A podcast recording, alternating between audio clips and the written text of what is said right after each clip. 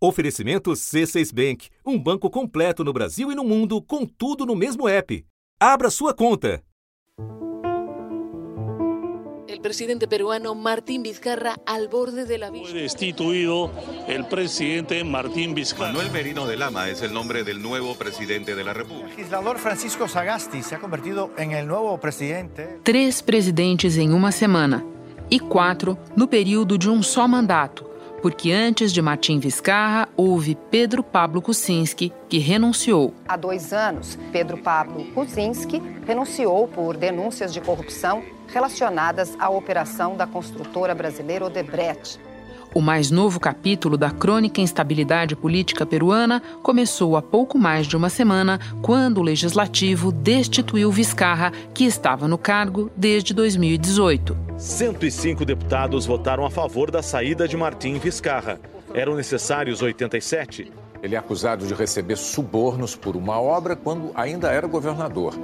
Vizcarra nega e diz que a votação foi usada como arma política. Todos en algún momento podríamos ser objeto de acusaciones. O presidente do parlamento, Manuel Merino, assumiu a liderança do país até a eleição do ano que vem. Manifestantes a favor de Vizcarra foram às ruas de Lima.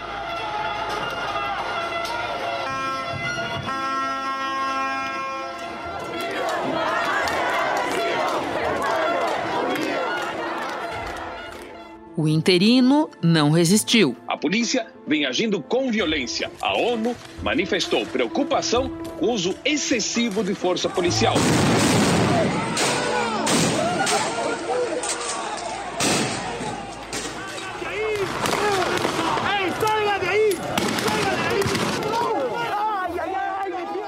crise política no Peru se agravou nas últimas horas. Pressionado pela morte de dois manifestantes, o presidente interino, Manuel Merino, renunciou. O Congresso peruano escolheu o novo presidente interino do país. Francisco Sagasti foi eleito pelos parlamentares para substituir. E agora tentará não terminar como os antecessores. Todos os presidentes peruanos dos últimos 30 anos são investigados ou condenados na justiça por corrupção. Três ex-presidentes estão presos preventivamente. E no ano passado, Alan Garcia, que governou o Peru de 2006 a 2011, se suicidou.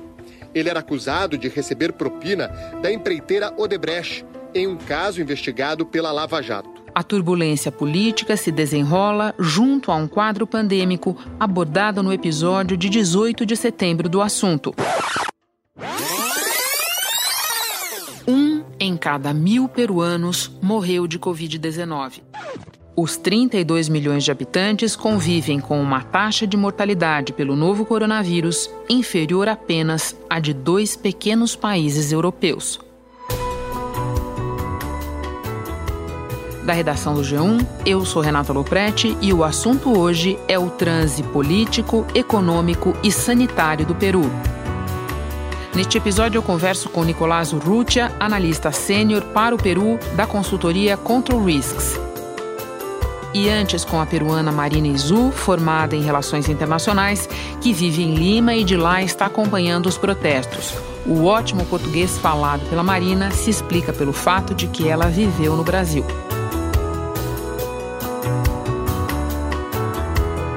Quarta-feira, 18 de novembro. Marina, você viu de perto as manifestações que tomaram o Peru depois da destituição do presidente Vizcarra, as maiores em duas décadas no país. Pode nos contar como a mobilização começou e qual foi o papel das redes sociais e principalmente dos jovens nesse movimento? As manifestações começaram na mesma segunda-feira à noite, tiveram alguns movimentos e foram crescendo ao longo dos dias. Posso, posso dizer que na quarta-feira, onde eu também já estive presente na rua, e na quinta-feira aumentou bastante, com uma diferença grande entre quarta-feira da semana passada e quinta-feira. E isso somente foi possível pela mobilização dos jovens nas redes sociais que se organizaram de uma forma não só estratégica, mas quase profissional é, principalmente pelo Instagram. Entendo. E você nos diz que eles tiveram um papel importante na organização. Mas quando você olha a participação e você esteve em mais de um protesto, quem estava lá? Tínhamos jovens, eu acho que de faixa etária entre, principalmente entre 18, 25, 26 anos. É, aqui as universidades também ainda não estão é, funcionando presencialmente, então acho que conseguiram por isso se mobilizar é, melhor. É, e esses jovens, eles hoje em dia são considerados a geração do bicentenário é, que levaram a essa mudança política em menos de uma semana. E como foi ver essas manifestações e acontecer mesmo numa situação de pandemia tão grave quanto a do Peru? No início, a gente achava que as pessoas não iam se mobilizar, não iam para as ruas por medo é, da Covid e da pandemia. Porém, isso avançou bastante rápido e interessante é que as pessoas na manifestação, no protesto nas ruas, todas estavam com máscara, absolutamente todas, e muitas ainda tinham a proteção do, do plástico é, é, em cima da máscara, né? O chamado face shield, né? Face shield, exato. Então eles, é, eu, eu, acho que isso, claro que por toda a mobilização e também é, euforia de ver o movimento e, e esse ativismo, cai um pouco a preocupação pela Covid, porém todos estiveram organizados também nesse sentido. Nas redes sociais, a organização pedia, por favor, doar máscaras, por favor, levar álcool, levar o face shield, etc. Então teve, teve, caiu um pouco a preocupação, mas a organização considerou também. Além da crise política, o Peru também enfrenta uma crise sanitária, né? Com mais de 900 mil casos do novo coronavírus e 35 mil mortes. A economia do país também está em crise. A moeda, que é o novo sol, chegou ao valor mais baixo em relação ao dólar em 18 anos. Bom, a repressão policial foi muito forte, a ONU chegou a manifestar preocupação com isso e ela culminou na morte de dois jovens nos protestos de sábado. Você pode nos contar qual foi o resultado dessa violência, explicar aos brasileiros que acompanham tudo isso à distância por que a morte desses dois jovens afetou tanto o país? A morte aconteceu no sábado, onde foi o segundo maior protesto desses últimos dias. O tumulto e, e, e, o conflito aconteceu no centro de Lima, no centro da cidade, da capital do Peru. O impacto dessas duas mortes tem reflexo também é, numa questão cultural e de histórico é, do país como um todo que a morte de dois jovens não são só duas mortes mais, não são só duas pessoas mais que morreram, senão duas pessoas que saíram de casa para defender o país e que morreram nessa tentativa por uma agressão violentíssima da polícia. É, que não se esperava. E a Organização dos Estados Americanos criticou o caso de detenções de civis feitas por policiais da paisana. A OEA também pediu que o Tribunal Constitucional peruano se manifeste sobre o afastamento de Vizcarra. A Human Rights Watch destacou que a forma como o parlamento afastou Vizcarra é uma grave ameaça ao Estado de Direito no Peru. A polícia estava tendo um relacionamento muito positivo ao longo da pandemia, onde a sociedade abraçou a polícia, agradeceu pela pelo trabalho que eles estavam dando e agora isso se quebrou totalmente, principalmente pelo nível da violência com que os dois foram foram assassinados, né, com 11 tiros. Então é, foi, foi muito chocante para a população e hoje em dia, depois de poucos de poucas horas até, eles já são considerados heróis nacionais. Eram dois meninos muito novos e, e y teve, en fin, transmisión do enterro. Así es, compañeros. En este momento nos encontramos en el velorio de la otra víctima de estos lamentables sucesos del fin de semana. Me siento orgulloso, porque, como decir, los héroes se suman, no restan. Uno de ellos, Inti e Brian. Foi realmente um trauma muito grande para toda a sociedade, muito representativo. Você pode nos explicar também a questão dos desaparecidos nessa história? No mesmo sábado, depois de, dessa repressão policial tão forte, começaram a se reportar nas redes sociais e familiares buscando, é, procurando os jovens da família, né? E às vezes não era só uma pessoa, eram duas pessoas de uma família. No final da, da, da madrugada de domingo, se chegou uma lista de 45 pessoas desaparecidos que não, não tinham voltado para casa nesse dia, depois do, dos protestos, e começaram a aparecer alguns, porém Agora, meia hora atrás, ainda continuamos procurando uma pessoa. Estamos procurando ainda uma pessoa que não apareceu. E os que apareceram é, ao longo dessas últimas horas e dias foi com muito esforço das redes sociais, ainda muita pressão desses jovens organizados nas redes sociais, pressão nas ruas ainda durante a eleição do novo presidente no Congresso, pedindo por favor explicações não só da onde estão as pessoas que ainda não apareceram, mas também da onde estiveram e o que, que aconteceu. E quais são os indícios, quais são as suspeitas? Essas pessoas foram levadas pela polícia, é isso? As suspeitas e de alguns que tiveram coragem de falar ao chegar nas casas é que muitos ficaram presos, inclusive em, em, nos carros, nas viaturas da polícia, por mais de dois dias praticamente, e todos é, que apareceram nas redes sociais chegaram em casa feridos. Foram pessoas que estavam feridas já nos protestos no sábado e que não e que de alguma forma não foram levadas também para o hospital e permaneceram sequestradas pela polícia sem nenhum tipo de comunicação com ninguém. Que situação, Marina? Por fim, eu te pergunto, na tua avaliação, quais são as condições do novo presidente Francisco Sagasti de dar conta desses protestos, de de alguma maneira normalizar a situação?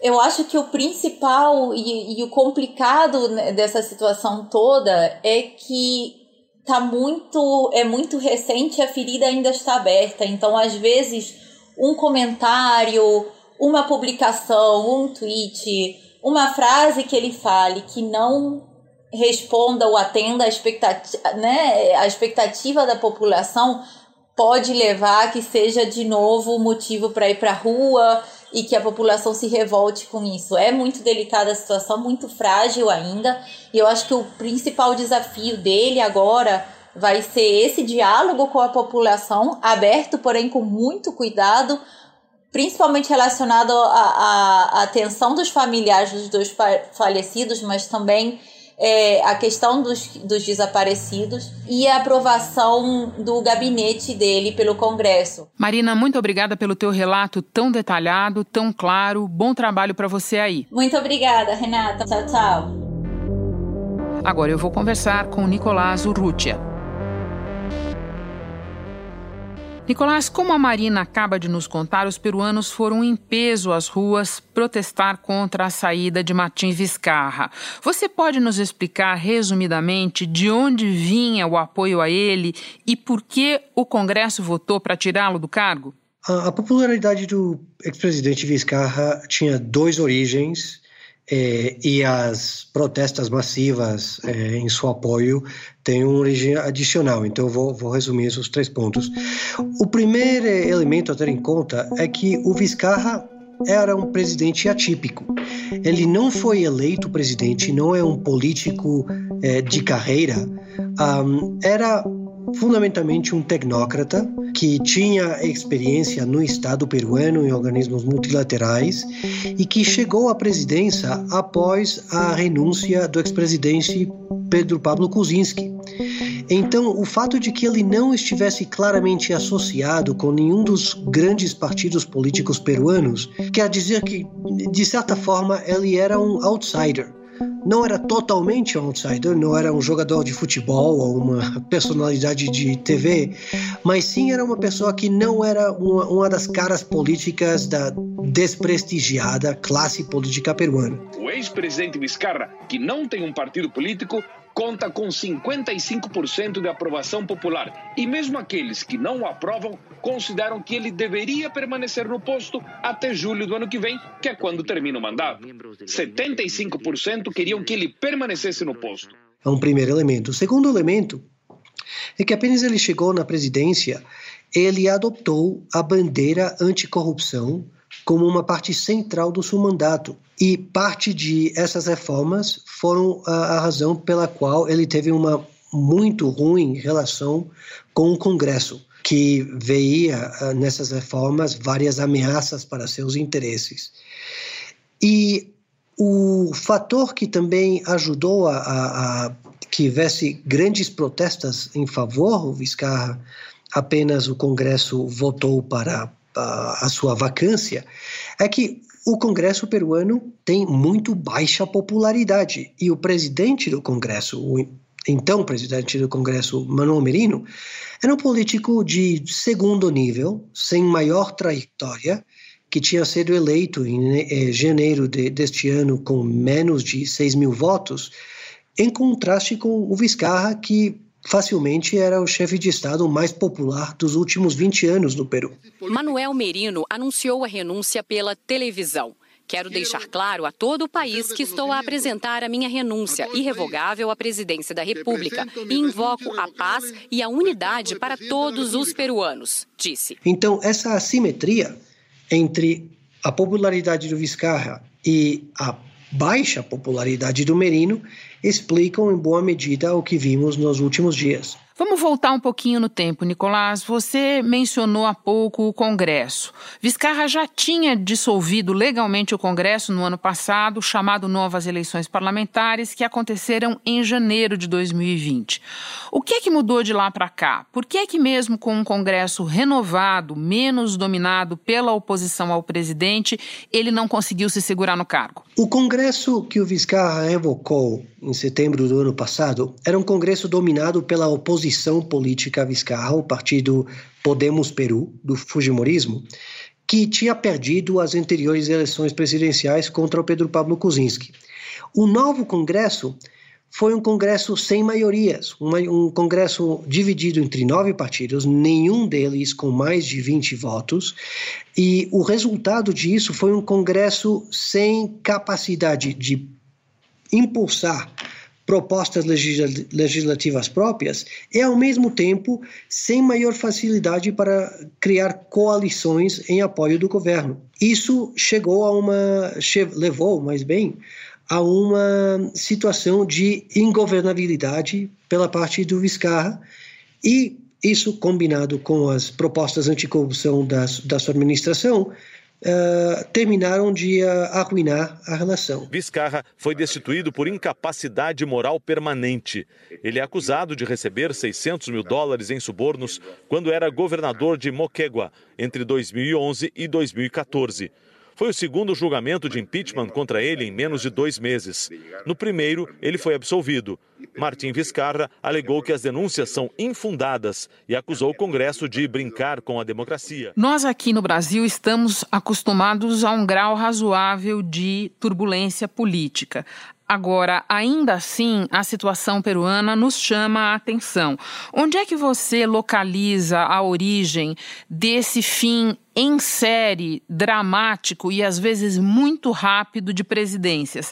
Vem da Lava Jato peruana ou é anterior a isso? A inestabilidade recente do Peru está muito uh, cercanamente associada às investigações de corrupção derivadas do caso Lava Jato.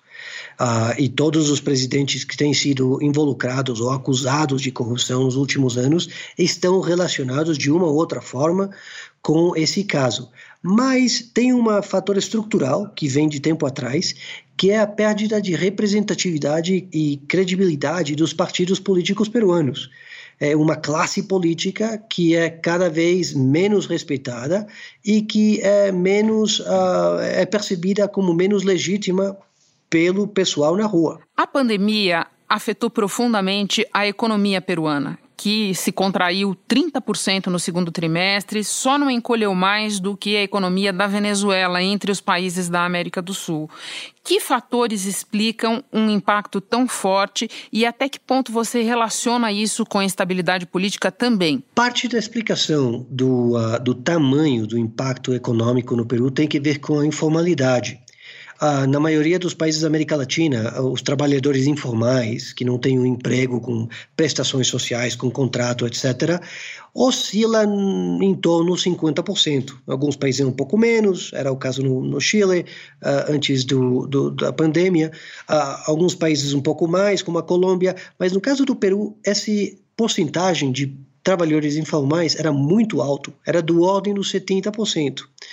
Então, o impacto das quarentenas foi dramático. O Peru ainda é um país essencialmente mineiro. E as operações mineiras, as grandes mineiras, bem seja por razões de protocolos de biosseguridade, uh, bem seja por fatores eh, econômicos, tiveram que uh, ralentizar ou pausar suas operações durante dois, três ou quatro meses em alguns casos. Então, o impacto agregado disso também ajuda a explicar o, um, as consequências econômicas da pandemia no Peru. Nicolás, no início da nossa conversa, você lembrava que Vizcarra era um tecnocrata. É esse também o perfil de Francisco Sagasti, o novo presidente. Você pode compará-los para nós e também dizer qual é a condição do Sagasti para se segurar no cargo até as eleições de abril? Eu diria que tem similaridades, tem certos paralelos entre os perfis dos dois. Uh, nenhum dos dois tem uma larga experiência política. Uh, o Sagasti é um pouco mais acadêmico, tem uma maior trajetória no, nas universidades no Peru, em, em, outros lados. Agora, o Sagasti tem uma grande um, vantagem uh, de cara à sua legitimidade nos olhos dos votantes no Peru e é que ele e o seu partido foram dos poucos que uh, não estiveram de acordo com vacar o presidente Vizcarra.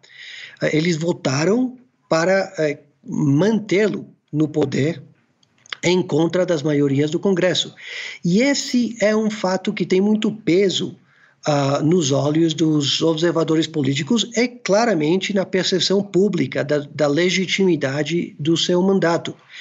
Mas, ainda assim, não temos que perder de vista o fato de que o Partido Morado, o Partido do Zagaste, é um partido minoritário no Congresso e que a estabilidade política do país vai continuar dependendo da vontade do Congresso para manter o seu apoio e a sua colaboração com o novo presidente interino. Bom, a história pregressa recomenda que a gente fique bem atento a isso, porque não há nenhuma garantia que essa história tenha acabado, né? Nicolás, muito obrigada pelas tuas informações, pela tua avaliação. Bom trabalho. Obrigado, Renata. Prazer. Antes de terminar, eu lembro que no dia 12 de novembro, o governo brasileiro estendeu por mais 30 dias a restrição à entrada de estrangeiros no país por fronteiras terrestres. A medida faz parte do plano de contenção da Covid. Começou a valer em março e, desde então, vem sendo prorrogada. Atualmente, está liberada apenas a entrada na fronteira com o Paraguai. Lembrando que a entrada de estrangeiros que chegam de avião está liberada, mas voos e fluxo variam de acordo com os países de origem. Este foi o assunto podcast diário disponível no G1 e também nos aplicativos Apple Podcasts, Google Podcasts, Deezer, Spotify, Castbox. Nos aplicativos dá para seguir a gente e assim não perder nenhum episódio. Eu sou Renata Loprete e fico por aqui. Até o próximo assunto.